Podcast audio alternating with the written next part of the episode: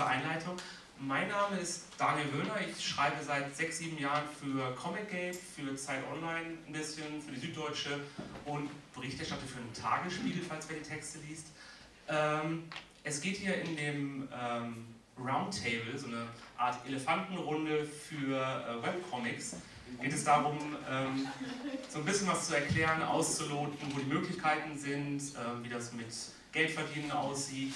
Ähm, aus dem Grund haben wir eingeladen ähm, David Woller, ähm, Sarah Burini, Jeff Chi und äh, Daniel Lieske. Und ich würde einfach mal bitten, dass die sich am besten selbst vorstellen, weil das können die, glaube ich, am besten. Ich gebe mal das Mikro.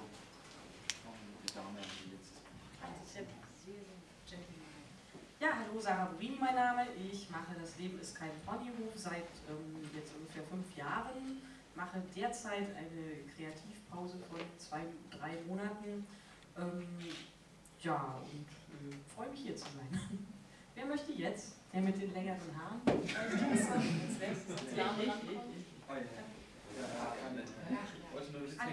Es war nur ein Witz wegen der Haarlänge. Ich mach's trotzdem. Mein Name ist Daniel Lieske. Ich veröffentliche äh, vor allen Dingen auch im Internet äh, The Wormworld Saga, ein internationaler Webcomic, den es auch auf Deutsch gibt. Man sieht auf der Homepage direkt das nächste Kapitel. Das ist nicht mehr weit, Anfang August ist es so weit, ich freue mich schon so Ihr seid dazu eingeladen, alle auf die Webseite zu kommen. Es ist alles kostenlos ähm, und in vielen, vielen Sprachen. Wer sich da weiterbilden will, auch auf Hebräisch und so. Ähm, ja, mehr gibt es dazu erstmal nicht zu sagen. Ich äh, bin sehr gespannt auf die Runde, freue mich auch hier zu sein. Ja, hallo, ich bin äh, Jeff Shi. Ich mache seit, ich glaube, sechs Jahren, da war ich wahrscheinlich fünf, den, äh, den Comicblog Spinken.net, eine absolute Nischenangelegenheit, ähm, wo ich auch alles Mögliche poste, was die Leute anscheinend auch ganz gerne lesen. Uh, mein Name ist Dav Hallo. Mein Name ist David Boller. Uh, wie ihr im Akzent hört, ich bin aus der Schweiz. Uh, ich mache eine Webseite Zampelo Online. Wir haben hauptsächlich meine eigenen Sachen da drauf, noch zwei, drei andere Autoren. Und die Idee ist, dass wir eigentlich täglich, bis wir eigentlich aufgehört haben vor etwa ein paar Monaten, hat es wirklich täglich auch wirklich was gegeben zu lesen da drauf. Jetzt der Unterschied im Vergleich zu vielleicht ein paar anderen auf dem Panel ist, dass wir relativ früh schon äh, in Druckpublikationen aufgesplittet sind und das auf drei Sprachen. Und das hat ein bisschen Zeit gebraucht, aber da können wir nochmal. Ja, vielen Dank. Behalt das Mikrofon noch einfach und dann, dann geben wir es so rum, wenn es dann richtig wird. Ähm, ganz kurz noch für die Gäste, die meisten, die gekommen sind, wissen wahrscheinlich genau, worum es geht.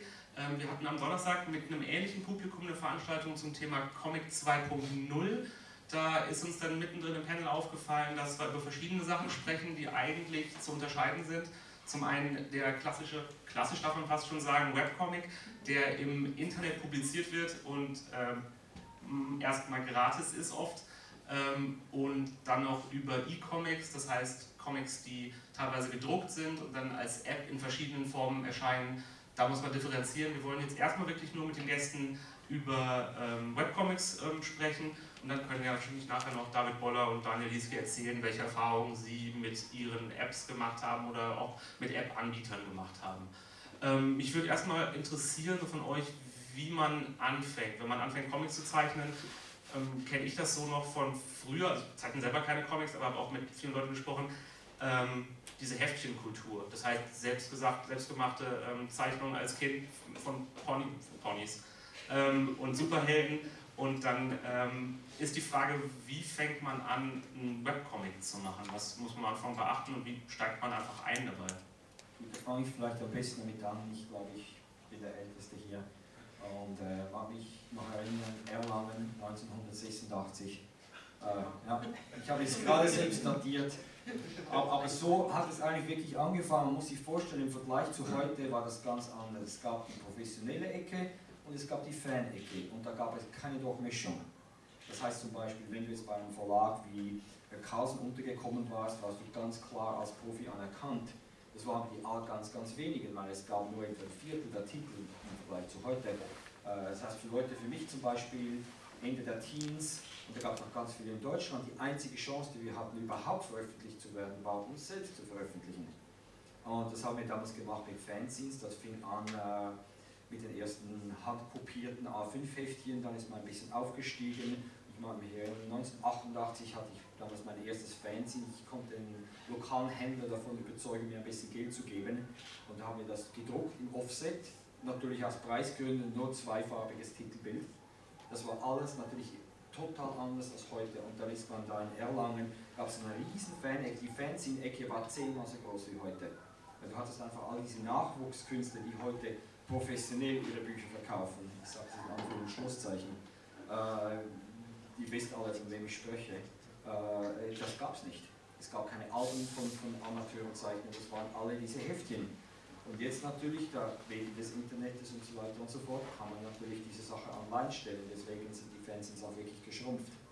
Und als wir uns, also als ich eigentlich anfangen wollte, wieder meine eigenen Sachen zu machen, nachdem ich aus den USA zurückgekommen bin, habe ich mir gesagt, ja, ich will nichts mehr drucken, das, das, das ist doch altmodisch, ich muss die Bücher umschleppen und so weiter, bla bla bla.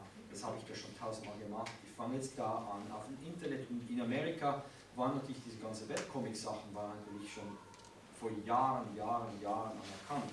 Also die Amis sind ja technisch eigentlich immer so zehn Jahre also nicht, nicht, nicht von, von, von der Infrastruktur her, aber so, so von den Entertainment-Inhalten her und so weiter, sind ja immer sehr, sehr viel voraus. Also es kann ja sein, dass ein paar von euch vielleicht Anfang 2000 ein bisschen diese Flash-Bewegung äh. Als das Internet gerade geboren wurde, die ersten Leute versucht haben, Entertainment auf dem Internet zu kreieren, die sind natürlich alle weg vom Fenster. Es gibt keine einzige, äh, also zum Beispiel Icebox möchte ich zum Beispiel erwähnen, das kennt vielleicht der eine oder andere.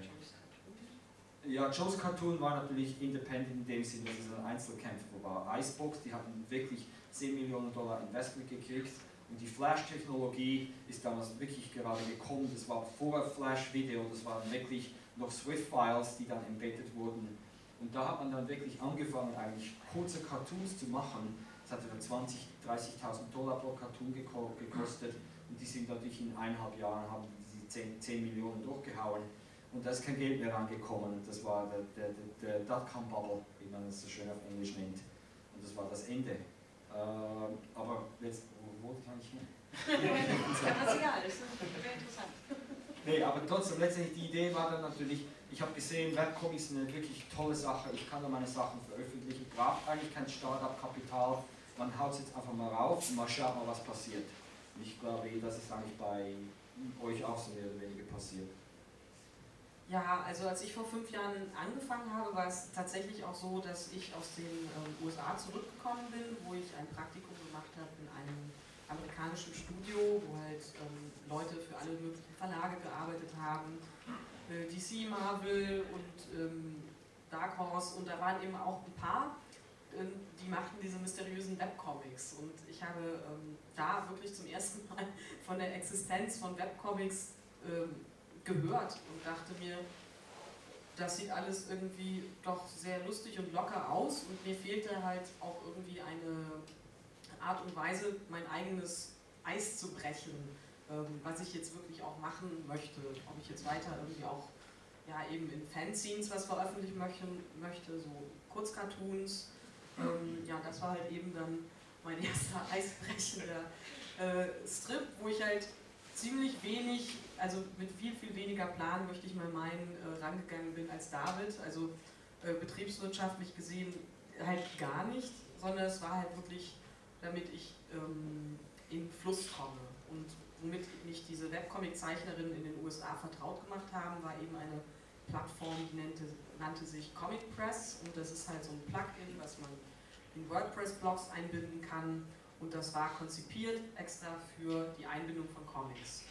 Und ähm, ja, mit so relativ kleinem Know-how über Technik war mir das halt möglich, da selber meine Strips online zu stellen. Und ich fand das halt ähm, für mich sehr unterhaltsam und befreiend und locker. Und ich habe da erstmal überhaupt gar nicht so viel äh, Erwartungen dran gehängt. Ja. Also das war jetzt eigentlich so mein, ähm, mein Anfang die Technik finde ich, äh, die Technikhürde ist ja bei manchen noch ein bisschen hoch, aber da war es wirklich so, dass ich dachte, es wird einem total einfach gemacht und ich probiere das jetzt mal aus. Ja. Ja, ähm, eigentlich ich ja mit Abstand der Jüngste, wobei mein Blog irgendwie anscheinend ein Jahr älter ist als deiner, darum Ja. gibt diese Argumentation irgendwie alles gar keinen Sinn, was ich jetzt sagen wollte. Ähm, ja, aber bei mir war es so, als ich ähm, angefangen habe zu machen, da, da war ich noch nicht mal in der Oberstufe, da war ich noch in der 9. Klasse oder so. Ähm, da gab es den deutschen Webcomic schon. Also irgendwie, irgendwie gab es es schon. Es gab schon Heldentage von Flix, es gab den Zwarwald vom Leowald und es gab einige andere Sachen. Also da gab es schon Vorbilder, man wusste, man konnte den Webcomic finden und auch irgendwie wissen dann, was es ist. Ähm, aber das war, glaube ich, interessanterweise so eine Zwischenzeit, wo jedenfalls bei mir zumindest in der Gegend auch, ich glaube auch im Allgemeinen so soziale Netzwerke noch nicht so irgendwie das krasse Ding waren, wie es heute ist, so Facebook und so weiter. Und in dem Alter, in dem ich damals war, so 14, 15, wo man, wo man anfangen möchte, sich vielleicht, wenn man eher so ein extrovertierter Mensch ist, sich auszudrücken, dann macht man das heute vielleicht einfach in den sozialen Netzwerken, weiß ich nicht. Aber damals war es halt total en vogue zu bloggen. Jeder hatte einen Blog über alles Mögliche, so einen richtig schönen Blogspot-Blog oder, oder Blogger war ich, glaube ich. Ähm, und dann dachte ich mir, mache ich auch einen Blog und den Comic-Blog gab es halt schon, den Webcomic, den deutschen. Da dachte ich mir, mache ich das einfach auch. Und obwohl es den schon gab, war das relativ wenig. Also es gab Webcomics, aber es gab irgendwie nicht viele. Jedenfalls habe ich das Gefühl, dass es heute deutlich mehr sind. Ähm, und dann dachte ich, ist es auch irgendwie, weiß ich nicht, da kann man auch mal einfach was machen. Also das ist jetzt nicht so, das war jetzt nicht so abschreckend, wie es der Druckmarkt ist. Weil als, als 14-, 15-Jähriger umreißt man, umreißt man äh, eine, eine Druckszene nicht. Man versteht es nicht, man geht in den Buchladen oder in der Bücherei und sieht, es gibt halt viele Bücher und viele Comics und äh, was muss ich machen, damit da was von mir steht? Nein, ich lade es einfach ins Internet, weil da kriegt es irgendwann immer irgendwer an. Und darum war das bei mir irgendwie eine recht einfache Sache und ich denke mal, dass das heute zum größten Teil dann so ähnlich abläuft, wenn Leute noch später anfangen vielleicht. Jeff, darf ich kurz eine Zwischenfrage Ja. stellen? Ich habe versucht rauszusuchen, so ein paar, paar Anfangssachen von dir und bin auf, äh, auf ein paar Sachen gestoßen, auf das zum Beispiel. Ähm, wie stelle ich mir das vor, wenn ein 14-, 15-Jähriger dann mit dem Rechner dann irgendwie dann hantiert? Ähm, ist es dann schwer, irgendwie diese Software zu installieren? Also ganz simple Frage, ist es schwer, diese Software zu installieren? Und wenn ich jetzt gucke, sind die Sachen dann eingescannt, wenn man die Seiten dahinter auch noch sieht? Ist das so, so eine technische Frage, wie das denn... Äh, Äh, ja, ähm, das stimmt, das wollte ich auch noch sagen. Was bei mir irgendwie noch so eine Sache ist, ich bin ja fast schon an der Grenze zum digital nativen Menschen, glaube ich. Also, Also die, die keine Ahnung von Technik haben, richtig? ja, nein, die mit Technik halt irgendwie aufwachsen. Und ähm, vor allem, weil mein Vater Informatiker ist, hatten wir irgendwie immer alles im Haus, also jeden Rechner und jedes Ding. Und ähm, weiß ich nicht, das war selbstverständlich, ich hatte auch immer einen eigenen Rechner und ich konnte damit umgehen. Das ist jetzt tatsächlich eingescannt, das war, da ist auch der Witz irgendwie mehr Masse statt Klasse. Ich glaube, das sind irgendwie im Endeffekt 100 richtig schlechte Strips einfach. Die waren eingescannt, die habe ich mal irgendwo einfach aufgekrakelt. Aber viele Sachen sind ja auch dann ähm, halt, oder das, der Großteil ist, ist glaube ich immer noch dann ähm, am Rechner digital mit so einem Zeichentablett gemacht gewesen, was mein Vater mir einfach mal vom Aldi mitgebracht hat, was ich gar nicht haben wollte. Aber er wusste halt, dass ich ja zeichne, das weiß man als Elternteil, ja. Und dann denkt man, kaufe ich ihm ein Zeichentablett, wenn es da irgendwie in der Grabbelkiste liegt. Und ähm, hat anscheinend gefruchtet. danke. Ja, ich überlege gerade, ähm, welchen Twist ich zu dieser äh, da noch mit reinbringen kann. Das ist natürlich ganz genauso, glaube ich. Ich hatte Geschichten, eine Geschichte eigentlich in meinem Fall und, äh, und, und ich habe mich, äh, also ich bin äh, Weihnachten 2010 Ich auch muss kurz, ich muss kurz entschuldigen, irgendwie ist das, ja, ich weiß. Das ist der Internet Explorer? ja, Das ist der ja. Internet Explorer? Ja, explodieren. äh, 1.0, glaube ich. Oh mein Gott. Ja, Ja, das ist halt ich habe auch so eine kubistische Phase dann Ja. Das ist also alles. Warte, warte, guck mal, das ist doch schöner so. So sieht es besser aus. Ja, ähm, Da, äh, Naja, müsst ja noch einen Grund haben, euch das zu Hause anzugucken. Also, ich war zu dem Zeitpunkt, also Weihnachten 2010 ist das erste Kapitel online gegangen und äh, ich war zu dem Zeitpunkt schon eigentlich schon ziemlich fest im Internet verwurzelt. Ich hatte äh, 1999 eine Internet-Community gegründet für äh, Digital Artists. Ähm, mein Hintergrund ist da Computerspiele, habe ich lange Zeit äh, gearbeitet in dem Bereich. Und ähm, für mich war es dann eigentlich relativ selbstverständlich, als ich dann eine eigene Geschichte hatte, die hat sich wirklich über viele Jahre ent entwickelt, dass, ich, äh, dass ich die einfach im Internet veröffentliche, weil es war auch, auch da nicht die Ambition, da, da irgendwas finanziell mitzureißen oder so, sondern es, es war der Wunsch, ähm, das, das mit anderen Leuten zu teilen. Und ich äh, hatte die Erfahrung gemacht, ich hatte wie jeder wie jeder Grafiker, jeder Illustrator zu dem Zeitpunkt hatte man ein Online-Portfolio im Internet stehen und habe halt gesehen, dass, äh, dass da viele tausend Menschen im Jahr vorbeikamen. Ähm, und ich habe mir gedacht, wenn ich da jetzt einen Link auf den neuen Comic stelle, dann, dann werden sie sich vielleicht auch alle meinen Comic angucken. Und das war so mein Ansatz. Dann habe ich gesagt, das, ich möchte das so, so, so, gestalten. Ich war auch inspiriert von, von, natürlich von anderen Leuten, die Webcomics machen. Ich meine, da gab es ja schon viele. Ähm, ich habe mich dann äh, eine Weile reingefuchst, äh, in, auch so in die amerikanische Webcomic-Szene, habe viele Podcasts gehört und, und, Blogs gelesen und sowas. Und ähm, mich so ein bisschen, ein bisschen Research betrieben, wie das so gemacht wird. Und einige der, der Sachen, die da gepredigt werden, habe ich über Bord geworfen. Ich habe zum Beispiel keine, kein, kein, äh, keine regelmäßigen Update-Schedule oder sowas. Äh, ich mache das eher sporadisch und ich ähm, und auch bei dem Infinite Canvas, äh, also man kann es jetzt auch bei der zerhackten Version erahnen, ich mache ja keine Seitenunterteilung, das kann man alles scrollen und, ähm, und jedes Kapitel ist eine lange Seite, die man runterscrollen kann. Da habe ich versucht, so ein paar Inspirationen auf, aufzunehmen, auch von, von, von Scott McLeod und, und solchen, solchen Leuten. Ja, und für mich war das eigentlich keine Frage, das ins Internet zu stellen. Von dem Zeitpunkt an hat sich das dann irgendwie entwickelt. Von der Form her, was so ein bisschen auch meine nächste Frage an alle wäre, ähm, bei dir ist es jetzt so, dass man diesen, diesen äh, wie heißt Digital Canvas oder Infinite, Infinite. die unendliche Leinwand. Ich habe das Gefühl, als ich es das erste Mal gesehen habe, dachte ich irgendwie, dass es so Sachen vorlatiert, die man jetzt äh, im Online-Journalismus sieht. Es gibt äh, von, wer es kennt, von der New York Times gibt es Snowfall, eine Reportage, wenn man vielleicht im man das so runterscrollt und sich immer die Sachen, Bilder einblenden. Bei der Süddeutschen gibt es so eine, gab es eine Reportage, die ist 360 Grad über den Tanamentplatz und da ist genau diese, genau diese Darstellung, also ich glaube, das Scrollen ist erstmal die, die, die, die normalste, natürlichste Bewegung im Internet einfach. Da würde ich gerne direkt drauf eingehen. Es ist so, die Idee des Infinite Canvas ist schon uralt. Ich glaube, ich habe schon vor zehn Jahren das Buch von Scott McCloud äh, gelesen, Reinventing Comics. Da wird es äh, klar beschrieben. Ähm, der Grund, glaube das ist meine Theorie, der Grund, warum sich Infinite Canvas äh, so lange Zeit gelassen hat, bis es jetzt langsam populärer wird, ist, dass es sich unheimlich schlecht mit den gängigen Refinanzierungsmethoden im Internet äh, kombinieren lässt. Denn da ist normalerweise die Jagd nach Page-Turns. Da will man verschiedene Seiten haben, weil jeder Seitenwechsel ist ein Page-Turn. Auf jeder Seite wird wieder das Werbebanner neu geladen und dadurch werden dann die Klickzahlen äh, erzielt. Und, und, viele Comics, gerade im, äh, im amerikanischen, also im, im englischsprachigen Bereich, äh, ähm, finanzieren sich halt auch zum großen Teil über Werbeeinnahmen. Ähm, das ist ein ganz spannendes Thema, da will ich jetzt gar nicht so in die Tiefe gehen, vielleicht haben wir da noch die Gelegenheit später. Aber ähm, er, eigentlich, also der Grund, warum ich äh, ja, die Entscheidung, gar nicht erst mit Werbung irgendwie anzufangen, hat mich da frei gemacht, dieses Format zu verwenden.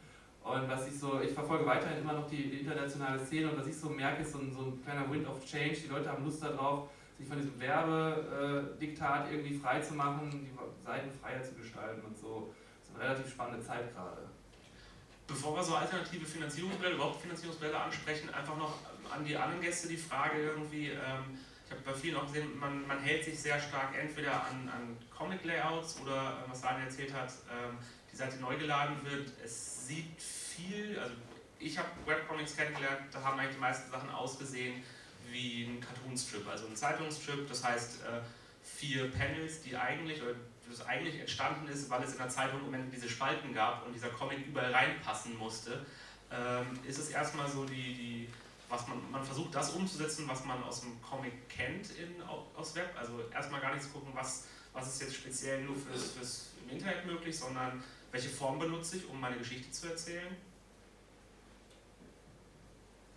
Also vielleicht muss ich da dazu sagen, dass bei mir die Beweggründe wirklich auch diese Comics zu machen, das ist ein bisschen, ich sag, zwei Sekunden ausholen, weil wenn man zum Beispiel zu einem Verlag geht mit seinen Comics und sich bewerbt und der Verlag einen auch annimmt, Normalerweise gibt man Autorenrechte, also Nutzungsrechte heißt es in Fachsprache, an den Verlag.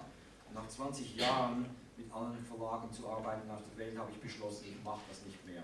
Entweder ich mache überhaupt keine Comics mehr für den Rest meines Lebens, weiß auch nicht, was ich da mache, äh, oder ich mache was selbst und ich behalte all meine Rechte. So von mir war eigentlich die Situation so, dass ich gesagt habe, wenn das aufs Internet gestellt wird, dann muss es auch nutzbar sein in allen Medien. Das heißt, es war von Anfang an dann irgendwie beschlossen, dass wir eine Druckausgabe machen, dass es Apps gibt davon und so weiter und so fort. Und dann war die Entscheidung relativ einfach im Vergleich zum Beispiel zu, äh, speziell zum Daniel, dass die Infinite Canvas äh, keine Option war. Also das ging einfach nicht, weil das, das war, wurde einfach zu schwierig um zu machen. Und ich wollte eigentlich Geschichten erzählen. Ich wollte nicht eine technische oder ein kreativer Innovator sein, sondern meine Innovation für mich selbst war eigentlich, dass ich die Geschichten wieder machen konnte und die Rechte daran behalten kann und mir so eigentlich mein eigenes Standbein aufbauen kann. Und von dem her gesehen war es ganz klar, dass, dass ich wie auch die Sarah das, das WordPress-System brauchen werde, wie die Amis da auch, auch gebraucht haben. Mein Problem war technisch, dass ich, weil ich verschiedene Serien hatte, ein Multistrip-System hatte, das war damals nicht, nicht support, unterstützt. Und das war ein bisschen mühsam, hat sehr vieles nicht funktioniert. Aber nur um es zu sagen, eigentlich, äh, das hat eigentlich gewisse Innovationen ausgeschlossen, weil ich die Rechte behalten wollte und das auch, wie ich schon gesagt habe, betriebswirtschaftlich mir etwas aufbauen wollte, das wirklich auf allen Plattformen funktioniert. Ähm, ja, bei mir war das tatsächlich einfach nicht so geplant, ähm, also nicht so mit dem Hintergedanken, dass ich das auch mal drucken werde und was. 100-jährige Jubiläum des Ersten Weltkrieges, also der, der Ferdinand wurde da ermordet in Serbien und dann nächstes, nächsten Monat ist die offizielle Kriegserklärung. Gibt es natürlich sehr viele Leute, die dieses Thema aktuell wieder suchen und plötzlich haben wir enormen Zuspruch gefunden über diese Webseite eigentlich von Leuten, die nie einen Comic lesen. Also wir haben das Buch jetzt zum Erstverkauf hier in Erlangen. Ich würde sagen, 70% von den Leuten, die das Buch gekauft haben, äh, sehen nur vom, vom, vom Anschein aus, vom Alter her und so weiter und so fort, wie wenn die eigentlich nie einen Comic ab und zu mal einen Comic kaufen, aber eigentlich Interesse haben an Comic, aber thematisch fast nichts finden, das sie intellektuell interessiert. Und da sehe ich schon eine ganz große Chance, äh, da, dass man über das Internet zum Beispiel diese Leute ansprechen kann und sie eigentlich zum Comic bringen kann. Da kaufen sie vielleicht dieses Buch, dann sehen sie den Target, ah, der hat auch noch was gemacht zum Ersten Weltkrieg, das interessiert mich, hole ich mir auch noch, bevor sie es wissen, haben sie zehn Bücher gekauft. Ja. War denn die Idee für dieses Buch äh, ursprünglich genau die, dass ein Buch entstehen soll und man stellt halt vorab schon mal einen Teil ins Internet oder Ja, das war absolut die Idee. Also, äh, also es ist kein Webcomic im eigentlichen Sinne, sondern es ist nur eine Werbemaßnahme für ein Buch eigentlich. Richtig, genau. Also die Idee war, weil Zaras Paradies war ja eigentlich eher eh ähnlich angelagert. Also das, das war auch traditionelle Seiten wurden ins Web gestellt und dann Sprachen übersetzt und so hat sich das dann eigentlich verteilt. Und der, der, der, der Redakteur dieses Buches, der eigentlich die Idee hat, weil es gibt keine Graphic, ich sage jetzt mal das, das Schimpfwort Graphic Novel, aber es ist halt ein Graphic Novel, eine Graphic Novel. Es gibt keine Comic-Adaption von Die letzten Tage der Menschheit. Und das Buch ist wirklich so bekannt, dass es gibt alles, es gibt, es gibt Theater, es ist ja ein Theater original, weil es gibt Theater, es gibt Hörspiele, Lesungen, bla bla, gibt es die letzten 100 Jahre wurde eigentlich alles gemacht, aber noch nie ein Comic. Und der, der, die, Genie-Idee eigentlich der Redaktion war, dass wir machen als das Webcomic wie Zaras Paradies, wir sprechen die Leute an, die an diesem Thema Interesse haben. Und wenn das Buch dann kommt, und das ist wie genau gleich bei mir, ist das letztendlich, wenn du in den Buchhandel gehst, dann musst du sofort eine Kaufentscheidung. Du kannst es treffen, du kannst das Buch ja nicht lesen. Dann musst du Geld ausgeben für etwas, das du eigentlich theoretisch nicht kennst. Das ist ein Riesenproblem. Wenn du es auf dem Web schon lesen kannst, dann weißt du schon, es gefällt dir oder es gefällt dir nicht. Das heißt, die Kaufentscheidung wird eigentlich erleichtert. Wie viel davon steht denn online dem Buch? Alles. Alles? Ja. Äh, ich, ich sehe zum Beispiel kein Problem damit, äh, weil, weil die, die Qualität der Bilder, also die, die sind 700, 700 Pixels weit, äh, das ist nicht Druckqualität, das kann man auf so einem Heimdrucken nicht gut ausdrucken. Äh, es ist auch nicht angenehm zu lesen, gerade ein Buch, das eh schon schwierig ist, ich muss es betonen, das ist ein schwieriges Buch zu lesen, das ist nicht... Was? Ja, ja, das ist jetzt nicht ein Buch, das du liest irgendwie äh, so äh, auf der Seite, an dem du noch RTL schaust oder weißt du was. Das, das ist wirklich ein intellektuell sehr schwierig zu lesendes Buch. Ist auch noch österreichischer Dialekt, äh, was für mich als Schweizer schon fast einfacher ist als Deutsche. Äh, aber, aber es ist ein schwieriges Buch zu lesen. Das ist sehr unangenehm, das auf dem Internet zu lesen. Man kann das rein, man kann da reinschauen, ein bisschen samplen, aber letztendlich ein richtiges Lesevergnügen kommt da nicht auf.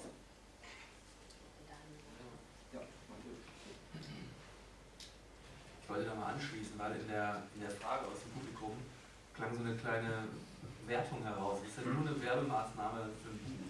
Ich glaube, wenn man nur ansatzweise irgendwas finanziell mit Webcomics vorhat, also das nicht nur aus rein altruistischer äh, Lebenseinstellung ins Internet stellt, dann ist ein Webcomic, ein Webcomic letztendlich nichts anderes als eine Werbemaßnahme für irgendeine Art der, der, der Monetarisierung, die dahinter steckt. Weil mit dem Webcomic direkt Geld zu verdienen, ist nicht möglich. Oder da fehlt noch, der, da fehlt noch die geniale Idee, sag ich mal. Beziehungsweise die, die, die Umsetzung von genialen Ideen, die schon, schon, schon ganz alt sind. Also so Stichwort Micropayment und solche Geschichten. Aber auch da gibt es noch nicht den großen Zünder, sag ich mal. Deshalb würde ich da, da sagen, dass man, ähm, ähm e-, egal wie es denn im speziellen Fall strukturiert ist, aber man muss immer sehen, dass der Webcomic immer ein Köder ist, mit dem man die, die Leute dazu bringen möchte, sich in irgendeiner Form zu engagieren. Und das ist natürlich eine sehr direkte Form zu sagen, wir geben das als Druckausgabe raus und dann kann man das als Sammler kaufen. Aber es gibt ja auch viele andere Ausprägungen. Es gibt den klassischen Donation-Button, da wird man dann durch den kostenlosen Inhalt dazu animiert, hier vielleicht auf den Donation-Button zu klicken. Oder man hat Merchandising ähm, oder was auch immer man dann am Ende damit macht. Und vielleicht, selbst wenn man es nur darauf auslegt, sehr bekannt zu werden mit seinen Inhalten, irgendwas macht man mit dieser Bekanntheit dann am Ende. Ob man dann irgendwas lizenziert oder, oder ob man die Bekanntheit dafür nutzt, um Aufträge als, als Freiberufler zu bekommen oder so. Also es ist immer ein Köder, immer eine Werbemaßnahme. Ähm, dazu muss ich kurz nochmal ähm, was Interaktives machen. Ähm, eigentlich sollte noch auf, dem, auf der Diskussionsrunde sollte noch ähm, Jörg Fassbender dabei sein, der den Kümbi Online-Shop hat. Ähm, ich war noch vorher kurz bei ihm, er kann den Stand nicht alleine lassen, weil Sarah auch schon hier sitzt.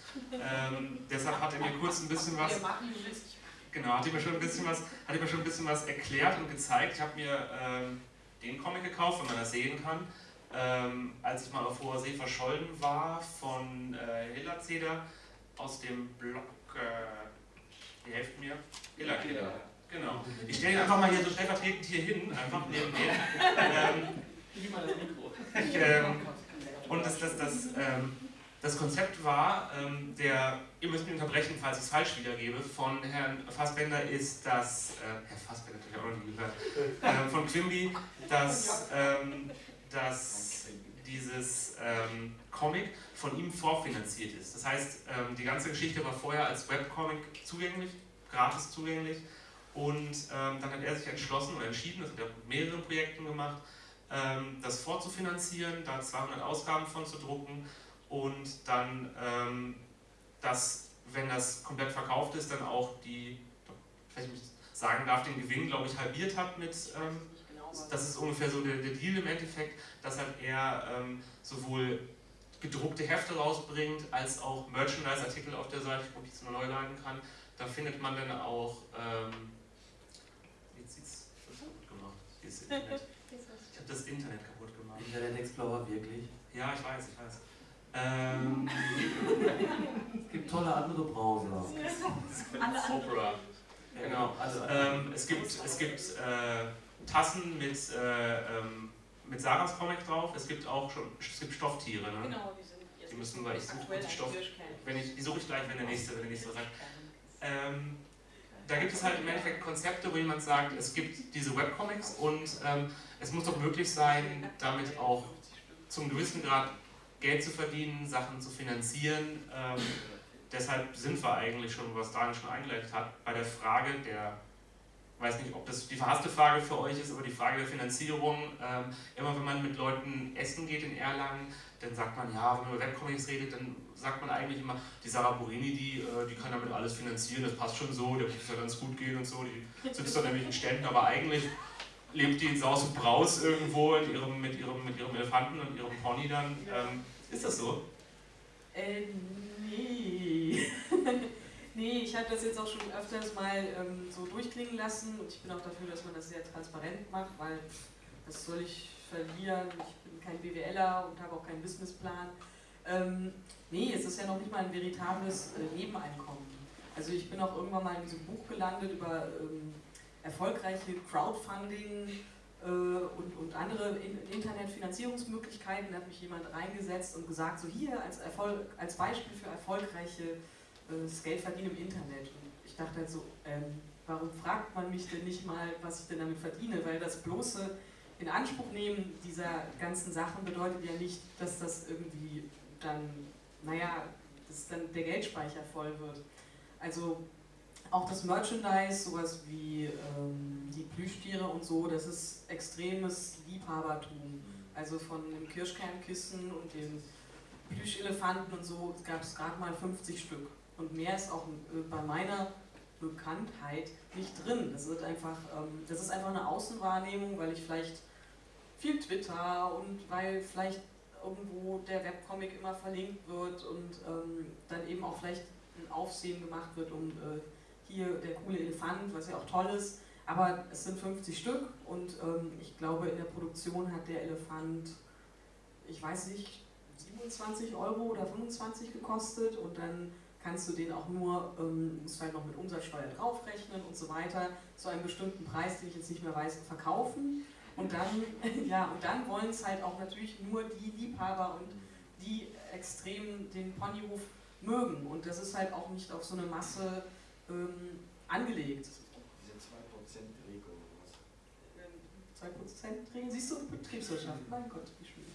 Ja, nein, ich, ich habe da mal irgendwas, ich sehe das ja bei unseren Online-Shows. Ach so, es jetzt gibt ja diese, dies, man hat zigtausend Leute, die die Sachen anschauen und es gibt wie zwischen 1 und 2 Prozent der, der, der, der Viewers kaufen eigentlich was. Deswegen sagst du ja 50, du kannst du mal ausrechnen, wie viele Leute das deine Webseite anschauen. Ja, genau. Also es will auch nicht jeder ein Stofftier für so viel Geld. Man muss ja auch den Preis. Äh, man muss ja auch ähm, überlegen. Ähm, ich habe zum Beispiel letztens gesehen, so ein ähm, Ottifant von Otto kostet äh, so ein Plüschtier in ähnlicher Größe 15 Euro. Die haben dann eine Million oder weiß ich nicht, auf jeden Fall eine Hunderttausender Auflage und lassen das in China produzieren zu einem Spottpreis. Ähm, und das ist einfach dann Betriebswirtschaft und auf Gewinn angelegt. Und dieses Plüschtier ist auch schon auch so ein Ding, wo ich sage, hey, das ist auch meine Herzensangelegenheit, das mache ich jetzt nicht für den Profit. Und klar gibt es dann immer ein bisschen was auch, was übrig bleibt, auch von den Printpublikationen und ähm, äh, ja, Flatter und PayPal und sowas, aber das ist kein Nebeneinkommen, das bezahlt den Server, das ist irgendwie etwas, was sich noch nicht mal lohnt auszurechnen und erst recht überhaupt nichts, um da irgendwie ähm, sich mit selbstständig zu machen mit, so, mit, mit nur dem Webcomic. Also ohne meinen regelmäßigen Magazinjob und Illustrationsjobs ähm, wäre ich kein, also wäre ich kein erfolgreicher Illustrator jetzt in dem Sinne, in Anführungszeichen.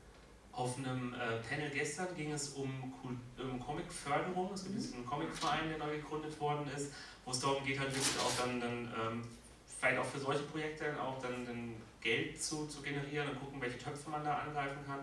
Ähm, da wurde dann auch gesagt von dem, von dem Jens Meinrecken, von dem ersten Vorsitzenden, dass man ja den Leuten helfen müsste, den Comic-Künstlern, ähm, dass sie, ihre- das hat er nicht so gesagt, aber es klang so durch, dass die Leute ihre Existenz als Illustratoren fristen müssen. Ähm, es klang etwas, als würde man damit angekettet sein irgendwie. Wie viel, wie viel von der Arbeit musst du dann irgendwie, oder wie viel illustrierst du dann und wie viel arbeitest du an dem, an dem Comic, wenn man das auf die Ähm, Woche runterrechnet? Naja, ich habe mir immer so zwei Tage die Woche oder dann auch nur einen Tag die Woche oder einen halben Tag, ähm, äh, äh, also jeweils einen halben Tag pro Strip genommen. Irgendwie auch mal so ein bisschen um nachzudenken und Webseitenpflege und sowas. Das passiert eh immer so unkalkulierbar zwischendurch. Also das kann man nicht so richtig dann äh, sagen, hier drei Tage mache ich das und drei Tage mache ich das. Aber es ist dann schon 80% andere Sachen und ähm, ich habe halt das Glück, dass ich halt diesen Magazinjob habe, wo ich dann zum Glück eine Basis pro Monat habe, ähm, die mich jetzt auch nicht äh, vor Angst und Panik erzittern lässt, wie das bei vielen anderen Illustratoren ist, die halt keinen regelmäßigen monatlichen Job haben. Ähm, aber es ist halt, Ponyhof ist eher ein kleinerer Teil. Ähm, ich muss jetzt nochmal, wenn du Jeff das, das, das Mikrofon gibst, dann kann ich mich so ein bisschen selbst entlösen. Ich habe nämlich ähm, Jeff noch eingeladen, er hat es dann gleich im Web umgesetzt, das ist das Tolle dabei einfach. Ähm, ich hatte, ähm, hatte mir einen Künstler gesucht, der, äh, du hast Printpublikationen, weiß ich, ähm, und ich habe dabei was Schreckliches gesagt oder was Schreckliches aufgeschrieben, was dann weitergeleitet worden ist im Netz. Das ist diese, dieses Zitat oben links. Äh, als junger Künstler, der den Webcomic nicht primär als Sprungbrett, sondern als eigene Kunstform versteht. Das soll nicht heißen, dass die anderen Leute, die hier sitzen, nicht auch eine, äh, das als eigene Kunstform verstehen. Also falls es irgendwer liest und sieht äh, im Web, dann sei gesagt, dass ich das so sehr wohl weiß. Es ging mir im Endeffekt darum, jemanden einzuladen, der noch nicht bei einem Verlag oder der halt dann eine große Publikation und Publikation so hat. Das äh, weiß Jeff wahrscheinlich auch. Und Ich habe nur zitiert. Ich, ja, ja, nee, finde ich gut, finde ich gut, finde ich gut. Ähm, vielleicht kannst du auch ein bisschen dazu sagen, ähm, aus deiner Sicht, wie es, wie es ist, ähm, schon irgendwo an der Schwelle zu stehen. Du bist jetzt auch für einen, für einen äh, Kurt Scheiger-Preis nominiert worden. Das klingt dann auch immer so groß. Nein, es ist für grafisches Blogen, es ist schon groß. Ähm, dann ist halt die Frage, ähm, inwieweit wie weit ist man davon dann äh, entfernt? Wie weit sieht man das da, dass man da mehr Energien reinsteckt neben dem Dayjob? Ähm, wie siehst du das? Wie siehst du die Arbeit am Webcomic und was kannst du dazu sagen? Ja, ähm, bei mir ist es glaube ich so, also der Hintergrund ist ja, ich, ich habe mit dem Blog, ich verdiene überhaupt kein Geld und ich äh, tue es auch nicht und will es auch eigentlich nicht gerade. Und wenn ich auf der Messe bin und so ein gedrucktes Heft habe, dann ist es größtenteils eine Spaßveranstaltung. Also da stecken überhaupt keine Refinationspläne hinter. Ich habe mir auch noch nie irgendwie äh, Flatter oder Paypal-Spenden oder so angeschaut überhaupt. Ich habe auch keine Werbung, weil das einfach äh, nicht der Ansatz ist. Und ähm, ich weiß nicht warum, aber mir war irgendwie, also als, auch gerade als junger Künstler der, oder auch als junger Mensch, der noch nicht einmal, also der jetzt seit, seit zwei Jahren überhaupt zum ersten Mal Geld verdient, irgendwie vorher Taschengeld bekommen hat, ähm, mir war von Anfang irgendwie klar, ich weiß nicht warum, das kam einfach so raus aus der Comic-Szene, dass man damit, dass man irgendwie mit dem Plan, damit jetzt irgendwie Geld zu verdienen, nicht wirklich weit, so weit kommt, wie das äh, vielleicht, dass es irgendwie eine Motivation gibt. Dass man jetzt irgendwie sagt, wow, das ist voll was, da kann man voll viel, voll schnell erreichen und dann reich werden. Und darum war das, stand das für mich nie im Raum. Und ähm, ich meine, ich sitze hier jetzt mit drei Leuten, die da wesentlich, äh, wesentlich viel mehr äh, mit, mit betreiben als, als ich, weil ich auch gar nichts mache. Ähm, das ist ja.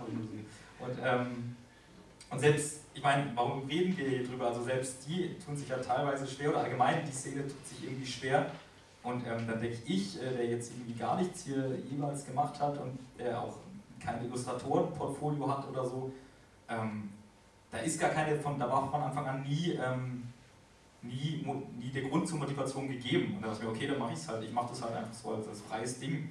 Und das klingt vielleicht auch so ein bisschen nach Frust, aber ich glaube, an die Stelle des Frust bin ich gar nicht erst gekommen dadurch. Also Frust kommt wahrscheinlich erst, wenn man was probiert und enttäuscht wird. Aber ich hab's, hab's nie probiert, weil die Erwartungshaltung war, wow, damit jetzt irgendwie Geld verdienen zu wollen, das ist einfach so unrealistisch, das ist genauso realistisch, wie dass ich jetzt irgendwie berühmter Synchronsprecher werde oder Freischwimmer oder so. Also, ähm, das ist so der Hintergrund bei mir.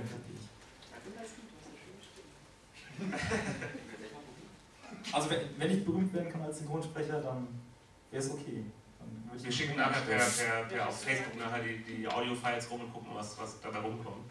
Ähm, äh, vielleicht bei Daniel noch zur, zur Finanzierung. Ich habe mir auch zur Vorbereitung natürlich auf meinem äh, iPad dann äh, die App runtergeladen. Die preisgekrönte App, muss ich nochmal erwähnen, Oh nochmal äh, runtergeladen.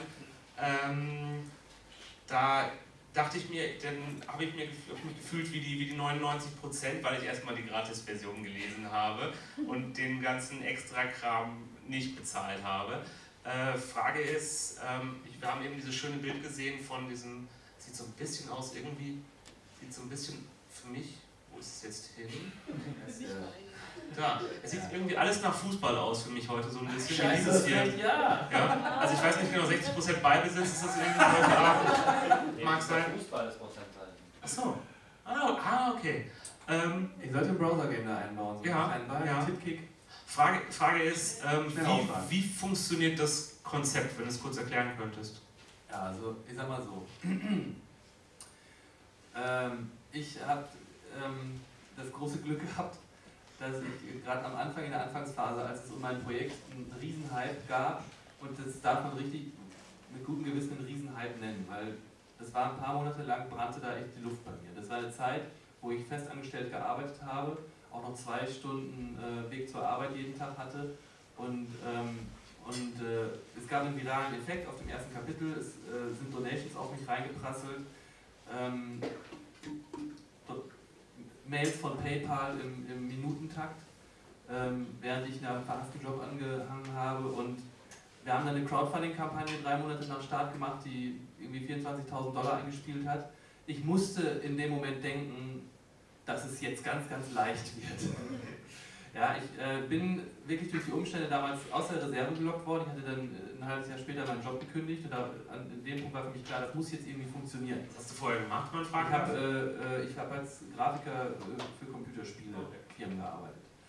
Und es ist tatsächlich so, dass ich bis heute das Ganze so betreibe, dass ich, wenn ich, an ein, wenn ich ein Kapitel starte, wenn ich eine Kapitelproduktion starte, dann ist die finanziert. Und ich weiß, ich, ich kann in diesen äh, drei bis vier Monaten, gut, aktuelle Kapitel dauert jetzt ein bisschen länger, es werden ja so fünf bis sechs Monate, ähm, ich kann in dieser Zeit daran Vollzeit arbeiten und mich darauf konzentrieren. Aber ich habe auch schon äh, Mitte letzten Jahres äh, gemerkt, wie manchmal die Realitäten einschlagen können oder auch das Finanzamt. Und ähm, habe dann auch mal ein halbes Jahr Pause eingelegt und habe wieder auf äh, freiberuflichen Wegen Geld angeschafft. Ähm, ich sage mal so, ich mache es mir nicht einfach dadurch, dass ich, dass ich tatsächlich versuche, eine, eine vierköpfige Familie mit dem Projekt zu ernähren. Ich, ich, ich, ich sage mir immer, wenn ich Student wäre und in der WG wohnen würde, hätte ich es jetzt schon geschafft. Und dann könnte ich mit dem Geld, was mit dem, bei dem Projekt rumkommt, könnte ich da ein schönes Leben führen. Aber das wäre natürlich zu langweilig. Ne? Und ja, äh, ein bisschen leide ich ehrlich gesagt unter dem Stigma, dass alle glauben, der Lieske hat das, das ultimative Businessmodell für Webcomics entwickelt. Was, äh, was tatsächlich so ist, ist, dass ich sehr experimentierfreudig bin. Ich versuche so viel wie möglich auszuprobieren und auch Dinge einfach abzuhaken, wenn ich merke, okay, das funktioniert vielleicht nicht. Also Thema Webshop ist zum Beispiel ein gutes Ding. Da haben wir eine äh, Kickstarter-Kampagne gefahren, um einen kompletten Webshop äh, aufzustellen, 20.000 Dollar investiert, ähm, alle möglichen Produkte äh, entwickelt, vom Button und Sticker bis hin zum handgemachten Holzschwert. Ähm, und müssen jetzt nach, im Nachhinein feststellen, ja, wir verkaufen hauptsächlich Drucke. Das haben wir vorher auch schon getan und auch ohne Webshop, mit einem einfachen PayPal-Button. Ne? Und ähm, ja, das habe ich jetzt abgehakt für mich, beziehungsweise ich freue mich, dass das Ding jetzt da ist, weil es stört auch nicht. Aber es ist jetzt nicht irgendwie so der Durchbruch, den man sich vielleicht erhofft. Und so versuche ich in ganz viele Richtungen zu gehen, mit der App auch, ähm, äh, mit einer Subscription Area, mit weiteren Crowdfunding-Geschichten. Jetzt kommen neue Sachen kommen auf, wie Patreon.com und solche Geschichten, also direkte Zahlungen für digitalen Content äh, von den Fans. Und ähm, es ist ein Riesengewusel, es ist immer wieder die Frage, äh, wie kann man das stabilisieren, wo ist der Sweet Spot irgendwie. Aber es ist verdammt schwierig man muss dabei sich vor Augen halten, dass es sich bei meinem Projekt äh, vornehmlich um ein internationales handelt. Das heißt, ich habe die ganze Welt als Markt. Ähm, und das ist auch überhaupt nur der, der Grund, warum es nur ansatzweise funktioniert. Also warum ich wirklich an dieser Grenze pendel, wo ich sage, ja, ich kann da eine vierköpfige Familie von ernähren. Es schwankt immer so äh, hin und her. Ähm, das wäre völlig undenkbar, glaube ich, wenn ich mich an ein reines deutsches Publikum wenden würde mit der Geschichte. Ja. Dankeschön. Genau, das ist ein wirklich guter Punkt, der, der, den Daniel da angesprochen hat, international. Also irgendwie hat sich jetzt alles so verändert, dass wir nicht mehr in einer lokalen Welt wohnen, aber nein, sorry, mein Englisch kommt zwischen in einer globalen Welt. Es ist wirklich so, das war bei mir genau gleich, dass ich von Anfang, ich weiß nicht genau, wer die Übersetzungen macht bei dir, ich nehme an, das ist was? Auch Leser. Das ist wahrscheinlich hauptsächlich Leser. Das war jetzt etwas, das, das, das für mich ein bisschen schwierig war. Ich weiß es nicht. Ich habe mir es nie wirklich überlegt. Aber bei mir war es klar. okay. Aber bei mir war es ganz klar, dadurch, dass die Sachen auch im Druck erscheinen letztendlich, dass die, die, die Übersetzung professionell, ich kann ja nicht beurteilen, wie gut eine, zum Beispiel eine hebräische Übersetzung ist oder so. Das geht einfach nicht. So dass ich eigentlich die Kontrolle haben muss über die Übersetzung. Für mich war ganz klar, dass ich muss selbst professionelle Übersetzer anstellen wenn ich das Projekt so durchgesehen haben will. Das ist dann auch im Druck, weil wenn es im Druck mal drin ist und es, ist, es klingt wie ein Fünfjähriger, dann ist da eben nicht gut. Dann ein echtes Problem. Aber die Idee, dass ein Projekt, und das ist das Schöne, dass wenn ich die Rechte habe, äh, ich nehme, ihr, habt all die Rechte an euren Sachen, das ist einer der Vorteile des Internets, äh, wenn du die Rechte hast, dass du plötzlich nicht nur dein Umfeld, deine Stadt, äh, dein Land hast, sondern dass du eigentlich die ganze Welt hast, mit der du arbeiten kannst, ist ein riesen, riesen, riesen Vorteil. Weil letztendlich die ganze Welt liest in einer Form oder in einer anderen Form Comics und dadurch, dass zum Beispiel die Amerikaner ja so schön ihre, ihre, ihre Disney-Sachen und Superhelden-Sachen verbreitet haben auf der Welt, sind ja auch zum Beispiel die Asiaten sehr offen zum Beispiel für westliche Comic-Sachen und so weiter, auch französische Sachen und so weiter und so fort. Von dem her gesehen, wir haben eigentlich die ganze Welt zum Spielen. Und ich finde es sehr wichtig, dass man da irgendwie komplett global denkt. Also da habe ich auch eigene Erfahrungen gesammelt. Ähm, der Ponyhof existiert ja auch auf Englisch, wo die ähm, Übersetzung gerade einfach auch äh, etwas hinterher sind, weil reale Jobs da auch ähm, dazwischen gekommen sind.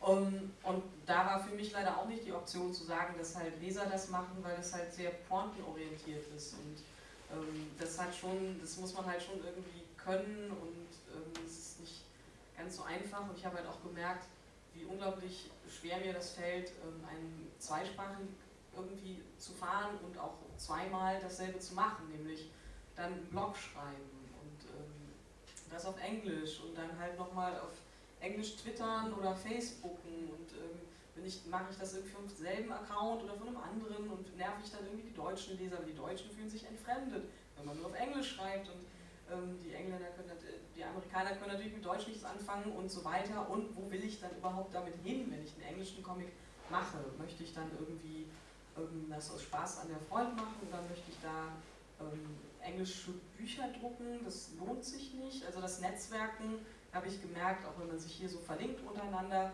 ähm, das macht schon einen Unterschied, dass man vor Ort ist und dass man halt sich auf Messen kennt und auch ähm, ja, also viele Leute persönlich kennt und anspricht und äh, Amerika ist für mich dann halt einfach entfernt und es kostet auch, also man muss schon auch noch Mühe investieren und ich habe halt gemerkt, mir ist diese Mühe einfach zu groß und ich weiß halt nicht so richtig, wofür und wo ich dann hinwollen würde mit einem, einer englischen Seite. Also, ja. Aber Sarah, äh, das ist interessant, dass du sagst, warum lohnt sich das nicht, englische Bücher zu machen? Weil die Leser dafür, also weil es noch nicht so viele gibt also und ich nicht wüsste, wie ich die vertreiben sollte. Also wir haben zum Beispiel äh, für, für, dieses Buch, wir haben jetzt in den USA auch Vertrieb, dieses Buch haben wir angeboten. Der Unterschied in den USA ist, dass die Händler das Buch ankaufen müssen. Also die zahlen in 30 Tagen. Äh, wir haben 55 Bestellungen gekriegt dafür, 25 Dollar. Da verdienen wir 3000 in 30 Tagen damit. Profit. Weil das Buch ja eigentlich schon gemacht wurde. Und es gibt ja auch andere Leute, zum Beispiel, wenn du nicht mit Diamond arbeiten willst, was man auch verstehen kann. Und es gibt noch Create Space, es gibt ja alle Arten von, von, von und wenn du die Besetzung mal hast, kann man es ja vielleicht anbieten. Ja, das stimmt. Vielleicht ist es halt einfach so, dass ich dann ähm, auch wieder so in Richtung Jeff falle, wo ich dann denke, äh, ich möchte eigentlich Spaß damit haben und der Ponyhof soll irgendwie ähm, eine Nebenbei-Sache bleiben und das ist halt, wie gesagt, dann eher betriebswirtschaftlich ähm, im Hintergrund dann würde ich lieber gerne was Neues entwickeln, wo ich das dann von vornherein mit ein bisschen mehr Plan mache. Ist das aber nicht auch sowieso extrem projektabhängig? Also zum Beispiel, ich habe ja mit meinem, mit meinem Genre, eine epische Fantasy-Story, habe ich mir ja viele Türen verschlossen, die eigentlich im Webcomic äh, sonst weit offen stehen. Also dieses häufige Updaten und auch dieses auf aktuelle äh, Ereignisse, auf die Popkultur eingehen, all das, das fällt ja bei mir alles weg. Was ich gewonnen habe, ist, dass sich epische Stoffe sehr gut international ähm, verbreiten lassen. Weil ähm, da kommt es auch in den Dialogen, in den Texten nicht so auf sprachliche Feinheiten an. Da, ähm, da äh, ja, das ist letztendlich in dem äh, Feld ganz an. Und die Frage ist, ob vielleicht manche Genres äh, vielleicht auch nur lokal funktionieren. Weil ich meine zum Beispiel, ähm, Sarahs Sachen sind so zumindest halb autobiografisch, wenn man mal die Elefanten und Pilze und so weiter vielleicht ausklammert. ja, das ist aber. Und ähm, ist die Frage, funktioniert das in einem anderen Land überhaupt? Weil sie erzählt viel von ihren äh, was weiß ich, Problemen als, äh, in, in der Agentur und solche Geschichten. Gut, das ist da wahrscheinlich ein globales Problem tatsächlich. Aber, ähm, ja, aber so deutsche Probleme. Ja, Genau, also deutsche Popkultur, Nutella, ne, kennt man das in den USA überhaupt? Ich weiß es nicht. Ja. Ja, kennt man, okay. Also, aber meine Vermutung wäre jetzt tatsächlich, dass mit einem, mit einem, mit einem Funny Strip äh, es verdammt schwer wird, ähm, da international was zu machen, weil das ist nicht nur eine Sprachbarriere, es ist halt auch einfach so eine, so eine, so eine Popkulturbarriere. Und ich glaube, das ist wirklich der eine Punkt, wo man dann mit, mit so epischeren äh, Sachen, mit so Fantasy und so wirklich eine große Chance hat, weil das lässt sich gut internationalisieren. Ich würde gerne nochmal würd gern noch reinzoomen äh, von dem Global zu dem, zu dem Festival jetzt ähm, und auch so ein bisschen auch auf Comic Solidarity kommen. Ähm, welchen Stellenwert hat für euch, Sarah hat schon angedeutet, haben die Festivals, also wenn man jetzt einen Webcomic macht, äh, es hängt jetzt zwar die Dichte der Tablets wird irgendwie immer höher in Erlangen, äh, aber es ist jetzt erstmal schwer, die Sachen dann einfach so zu sehen. Das heißt, man muss eigentlich immer mit am besten mit einem Produkt, selbst bei dir ist es so, Jeff, mit einem Produkt irgendwie dann vor Ort sein. Ähm, es ist so ein Gefühl wie die Klassentreffen, man trifft die Leute, man vernetzt sich. Ähm, was kann ein Festival für Webcomic-Künstler leisten? Und dann gleich die Frage, muss auch mal das, Nikos, äh, das Mikrofon ins Publikum geben, was kann äh, Comic Solidarity leisten, um Webcomic-Künstler zu unterstützen?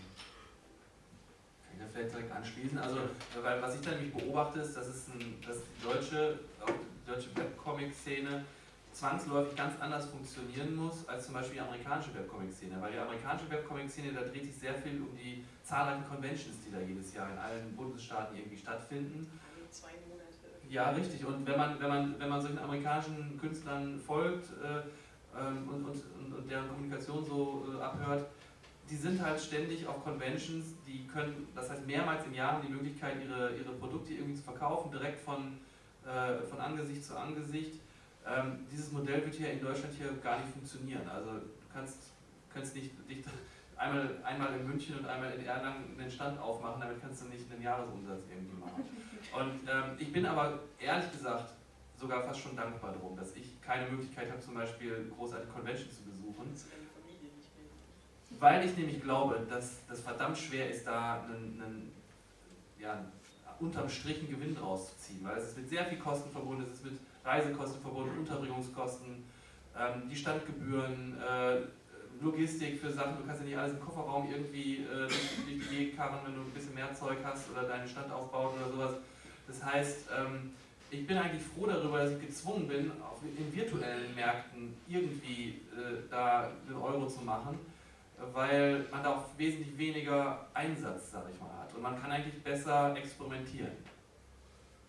Achso, Moment, das will ich aber noch anschließen, weil deine Frage liegt darauf hinaus jetzt hier. Ja. Ähm, ich würde wahrscheinlich, wenn ich, wenn ich jetzt nicht um, wenn ich nicht mit dem Verlag verbandelt wäre und wenn es nicht eine Printausgabe gäbe, würde ich wahrscheinlich von mir aus nicht auf, auf solche äh, Veranstaltungen gehen, zumindest nicht mit einem teuren Stand oder so, wo ich versuche wieder was zu verkaufen, sondern höchstens, um Leute kennenzulernen und ein bisschen Spaß zu haben.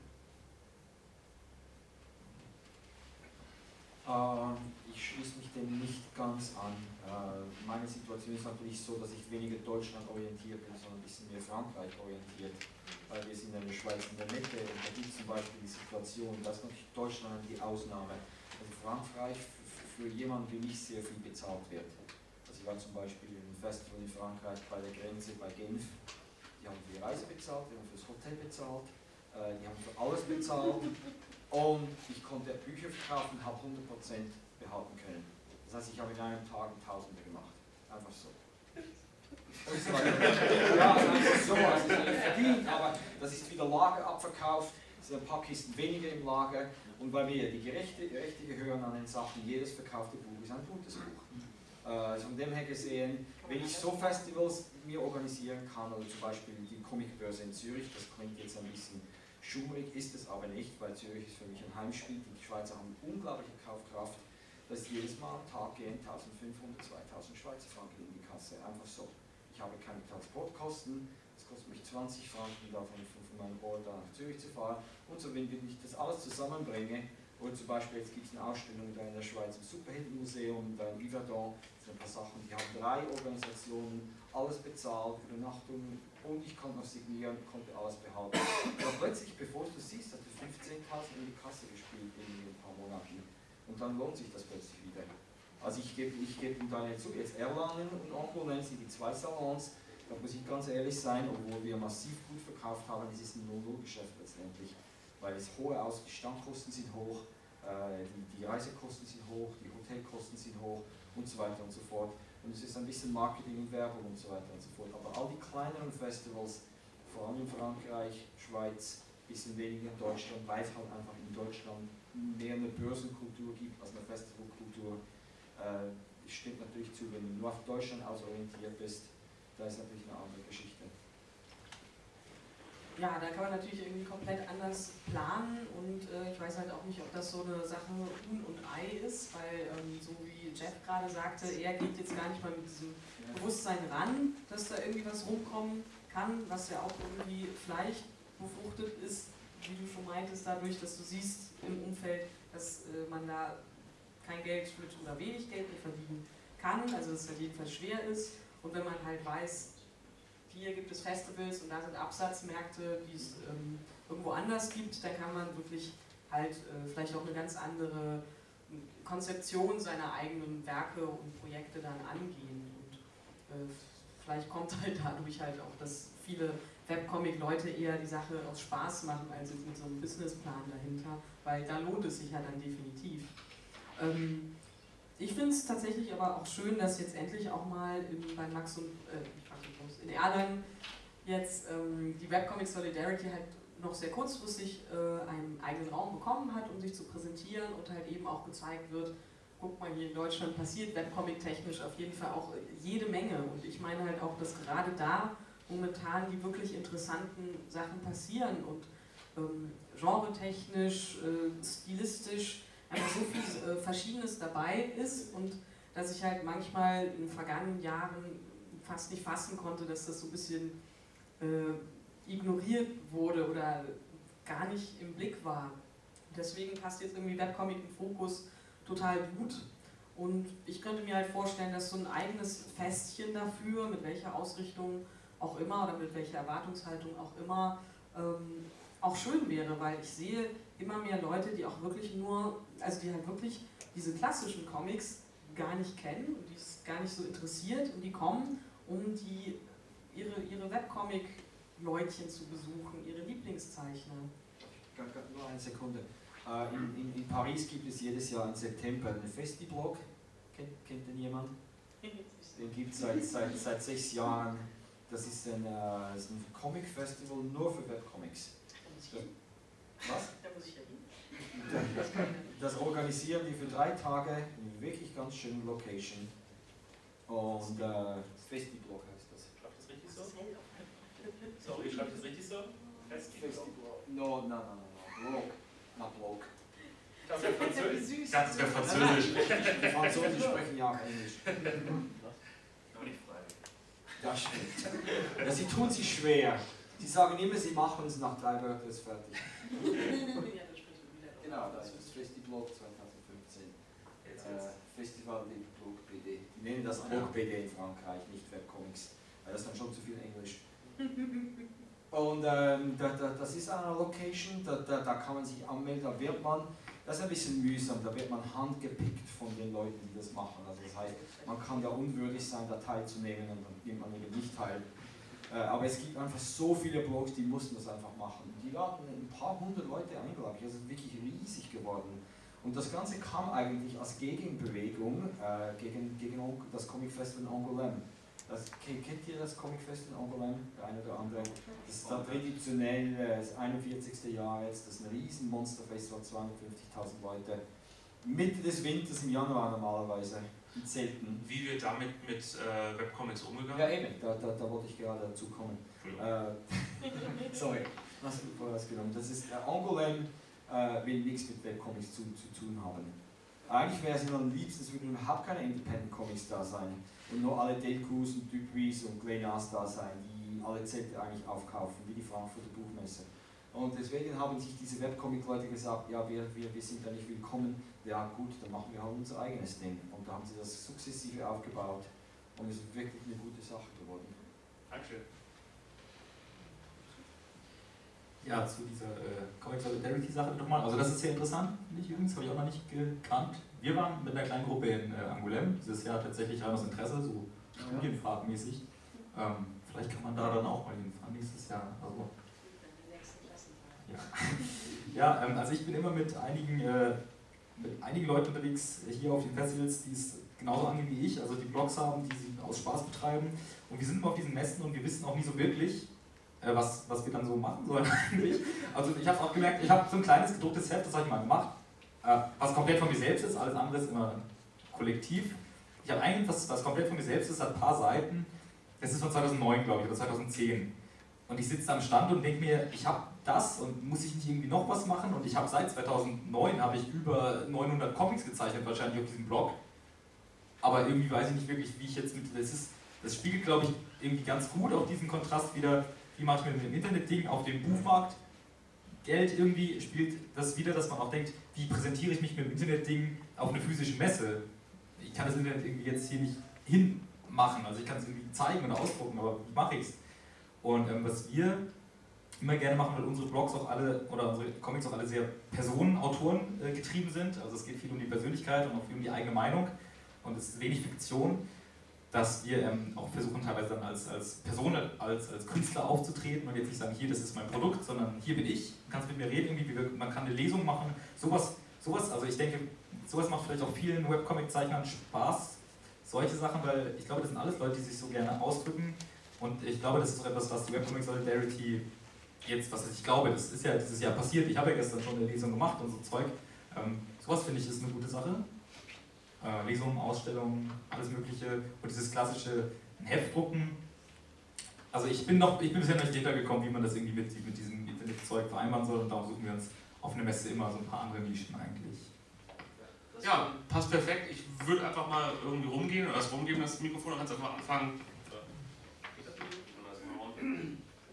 Noch ein paar Fragen aus dem Publikum. Ja, ähm, das ist jetzt nur mit den, mit, den, mit den kleinen Häppchen, das ist für mich als Comic-Fan, ich, also ich bin ja jetzt auch Also ich war mit denen in Angoulême, ähm, es ist einfach nur schön, ist, das Internet kann man halt nicht anfassen, aber dieses, dieses kleine Heftchen, das kann man anfassen, da kann man seine, die, die Zeichner reinsignieren lassen, dann ist das nochmal ein bisschen persönliches, ausgedrucktes, signiertes Internet, was man seinen Freunden und Familien zeigen kann oder zu Hause ausstellen kann oder einfach nur kuscheln kann im Bett oder so. Ähm, es, es ist einfach nicht digital, sondern fest in der Hand. Und äh, das ist das, ähm, wo die Webcomic-Fans, also ich war vor zwei Jahren hier nur als Fanboy und habe mir die Sachen signieren lassen und ja. Aber ich, ich, möchte dir was sagen, es ist, es ist, ich verstehe nicht, wo diese Idee herkommt teilweise, das war bei der Web 2.0 Diskussion, über dieses eine gegen andere, was ist besser, was ist schlechter. Es sind alles deine Arbeiten, ob die gedruckt sind, ob die auf dem Internet sind, ob die in Apps sind, es spielt doch keine Rolle, wie letztendlich das Material rüberkommt. Eben. Also, ja, ich, ich, ich meine, ich, ich, ich verstehe irgendwie die, wie, wie, du sagst zum Beispiel bei deinen Sachen, du weißt, na klar, du hast jetzt nicht daran gedacht, wie du die gedruckt haben willst, dann haben wir gesehen, kann das ein Problem sein, aber meine, meine Einstellung ist irgendwie, zum Beispiel jetzt auf dem Festival hat man halt gedruckte Sachen, im Internet ist halt im Internet, aber die Ideologie dahinter ist eigentlich immer die gleiche letztendlich. Ja. Das finde ich eigentlich perfekt. Das, äh, das konnte man damals ja nicht machen, als ich, als ich hier war. Damals bei den Fanzines war es auch nochmal anders, da hat man die ja auch wirklich nur auf diesen Messen bekommen, aber jetzt hat man so eine breite Masse an Leuten, die man einfach nur durchs Vernetzen, durch die Webcomic durch die Comic Collab zum Beispiel, die da von der Schleuger gemacht wird, wo man einfach so viele neue Sachen kennenlernt, die ich auf so einem Fanzine-Festival vielleicht gar nie kennengelernt hätte. Aber ich habe sowas auch nie erlebt. Ich wollte ganz kurz noch einen Kommentar zu einem Halbsatz von dir. Also gemeint, dass auf dem Festival ist halt gedruckt und im Internet ist halt irgendwie digital oder so. Es ist, ist ja auch so, dass die Aussage, das ist halt die Frage oder der Ansatz oder die These dahinter, ist es, also muss es so sein oder kann es anders sein oder warum ist es auf einem Festival immer gedruckt oder kann man halt auch mehr machen, was einfach nicht gedruckt ist? Und das ist ja auch so ein bisschen diese Sache halt, hinter der diese ganze Initiative Webcomics Solidarity jetzt steht. Weil es halt bisher so ist, auf dem Festival ist gedruckt und aber manche Leute kommen vielleicht nicht klar damit oder es, es schenkt sich vielleicht ein. Ja, da dieses Hörfest aus zum Beispiel am Stand. Ne? Das ist ja schon mal ein Ansatz. Ein Anfang ist Lukas, möchtest du noch was sagen oder gibt es noch Fragen sonst noch äh, bei den Gästen? Was, ja. ähm ja, das ging ja fast ohne Mikro. Ja, ich finde es unglaublich spannend, vom, vom Feedback nochmal sozusagen, ähm, wenn man natürlich überlegt, so was, was waren da jetzt die richtigen Schritte oder wo kann man ja, noch weiter mitschauen oder was will man in zwei Jahren zum Beispiel, was will man nicht mehr. Ich finde total gut diesen, diesen, diese Überlegung, so es geht ja irgendwie, es muss, das muss noch mehr als im normalen Comic um die Person dahinter gehen, die man halt einmal treffen kann. Und äh, da kann man ja bestimmt unglaublich viel machen. Lesungen finde ich, also mir hat es unglaublich gut gefallen und ich fand, es kam auch total gut an und war nochmal was, was eigentlich aus dem Programm ja ein bisschen was rausgefallen ist, weil es gar nicht um Webcomics ging, sondern ähm, ja, so ein performatives Konzept mit den Künstlern gemacht hat und ich fand es total gut, dass es eben auch drin war, weil das gerade, glaube ich, sehr schön nochmal äh, funktioniert hat, obwohl es eigentlich ein bisschen was anderes ist, als das hier in diesem Raum zu thematisieren. Und bestimmt kann man auch, auch auf, so eine, auf so einer Stage dann mit Tablets auch noch, noch 100 andere Sachen machen. So. Ist halt immer genau die Frage, wer macht, wer macht das so und das, in dem Fall gibt es halt eben keinen Verlag und kann, ich kann mich als Einzelperson immer und sagen, ich würde da gerne was anbieten im Comic-Salon. So, aber dann, dann, wenn das fünf Leute machen, ist es schon viel zu viel Energie verbreitet. Ich glaube, deswegen ist es da umso wichtiger, dass man halt irgendwie irgendjemand sagt, wir machen da, jetzt sieht man halt den Namen, so, müssen ja nicht die gleichen Leute sein, egal, aber das kennt man dann schon und da passiert da Zeug. So, und was das jetzt jeweils ist, kann man jetzt auch voll viel zusammen sammeln und überlegen, was man noch gerne hätte, ob man da mehr Installationen, eine Ausstellung auf, auf die Beine stellt, aber es so einen, so, einen, so einen Witz, unter dem das vielleicht dann wenn, man, wenn jetzt Leute im Internet das, das, ähm, das Video sehen oder so, auch der, der Diskussion folgt sind und ein bisschen das angucken, wie kann man euch erreichen? Seid ihr denn für Vorschläge auch so offen dann? Kann man euch auch währenddessen erreichen? Wie, wie plant ihr das so ein bisschen dann in Zukunft, das, das weiterzumachen einfach dann? die ganze Idee dahinter ist natürlich, dass wir erreichbar sind. Und wir sind jetzt erstmal drei Leute, die das angefangen haben, die aus einer großen Gruppe, ähm, aus aus ihrer Facebook-Gruppe, ähm, sich hervorgestellt haben. Und wir haben am Anfang versucht, möglichst viele Leute zusammen zu trommeln, die da auch einfach mitmachen und Ideen einbringen. Und es sind dann erstmal die übrig geblieben, die dann auch am meisten Zeit hatten. Weil irgendwie so, ja, komm, halten wir das Comic-Salon, lass uns mal die Welt verändern. Das war so ein bisschen das Ding dahinter. Und jetzt würden wir natürlich gerne Feedback haben zu dem, was wir schon versucht haben. Also inwieweit ähm, sind, sind Performance-Konzepte wichtiger als äh, ja, eine digitale Ausstellung? ist das Internet ausdrucken wirklich die Zukunft? Muss sich dieses flexible, fluide Internet wirklich messen mit Druck- und Verlagsprodukten? Ja, das zweifeln wir an.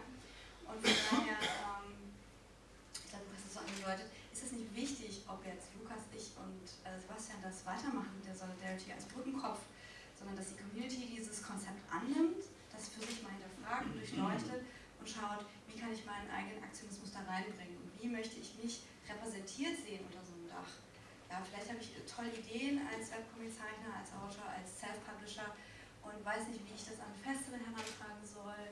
Ähm, ich hätte vielleicht gerne Geräte zum Testen und Sponsoren oder was weiß ich. Und da haben wir mal versucht, so einen Ansatz vorzugeben. Es gibt alles. Ja, man muss nur ein bisschen Fokus geben, deswegen Webcomic im Fokus. Und äh, wir haben da offene Türen eingewandt. Wir sind, zur, wir sind zum Kulturbüro hingegangen und gesagt, hier, wir haben, wir haben mal so eine fixe Idee, lass uns doch mal die Messekultur verändern. Die so, ja, ja, da warten wir eigentlich drauf, dass Leute zu uns kommen und das machen. Und damit haben wir überhaupt nicht gerechnet. Von daher kommt zu uns, macht was mit uns. Auf Twitter, at comicsolidarity.de, Facebook das gleiche mit Slash und äh, man kann es auch so ansprechen. Ja, noch zwei Zusätze. Also einmal mit diesen offenen Türen. Was, ähm, das stimmt, das hat mich auch völlig überrascht, dass man dann auch daran geht und dann, okay, und ihr kriegt die 50 Quadratmeter und das und das und das und an Gegenkommen und keine Standgebühren und dafür investieren dann die da sind wieder was dafür, dass es schön aussieht. Trotzdem, wie wichtig es war eben, oder was immer wieder auch gesagt wurde, es muss halt auch, soll halt auch gut aussehen. Es ist dann eben, darf auch keine Fernsehanecke sein, ein Tisch und ein bisschen was drüber, sondern dann soll es auch wirklich ähm, eine Identität haben, ein Konzept haben, dass man das Gefühl hat, das ist überindividuell, das ist nicht kommerziell, aber es ist trotzdem was, wo voll viel passiert. Und deswegen, ja, Ne, dann streicht man das dann grün und dann lässt man schön aussehen und dann macht man ein sehr seriöses Rahmenprogramm, wo man auch mal einen wissenschaftlichen Vortrag reintut. Das war ja auch alles Strategie so, dass man wirklich auch das Gefühl hat und man vertritt, ja, strategisch, politisch, wie auch immer, da, da gerade was, was, ähm, was, was mehr werden könnte und was beim nächsten Mal auch noch mehr werden könnte. Und ähm, ja, dazu Fußnote noch oder, oder Ausblick oder Möglichkeit auch, um es genau eben noch heute und morgen zu diskutieren, weil das kann jetzt mit dieser Runde hier nicht eben gerade nicht zu Ende sein. Ähm, wäre einfach nur, um das eben so auch da, da transparent offenzulegen, dass es eben tatsächlich bei diesen ganzen vielen offenen Türen eben auch eine, eine Anfrage dabei war von einem ähm, Vertreter von einem ähm, portugiesischen Festival äh, Amadora BD, das ist jetzt im Oktober, November, der da eigentlich gerne genau unter diesem Text Comic Solidarity da ähm, gerne was machen würde zusammen in Portugal, in Lissabon. Und ähm, die Idee so ein bisschen gerade geht, ob man nicht mal so eine, so eine Artist in Residency irgendwie schafft, drei, vier Tage da ist und ein Projekt hat mit einem wirklichen Ergebnis, wo man sagt, einerseits nimmt jeder auch seine Identität mit von der Art, wie er mit seinem Blog, seinen Comics umgeht. Also sei es auch wirklich nur humorvolle Beobachtung. Andererseits steht es aber unter einem gemeinsamen Gedanken, dass sich auch verkaufen lässt, das ist auch wirklich irgendwie Kultur oder so. Also zum Beispiel, indem man das Thema, Festival-Thema bearbeitet, State of the Art, was auch immer, aber jeder eigentlich mit dem kommen kann und dann ein Crossover so zwischen auch diesen Blogs vielleicht irgendwie entstehen könnte oder so. So, das sind alle Sachen, die sind jetzt irgendwie völlig nicht spruchreif und eher Bierideen, ganz stark geprägt von Bier. Aber ähm, damit muss man weitermachen, vielleicht heute und morgen direkt so und Ideen reinschießen und vielleicht auch noch mehr Bier und Bierideen da reinschießen, damit man irgendwie genau jetzt, also Oktober, November schon wieder was, was ganz Tolles Neues auf die Beine stellen kann. So was, ähm, ja, das ja, ist sehr spannend. an euch an dieser Stelle, dass Ja. ihr das so gewuppt habt. Absolut. Ja.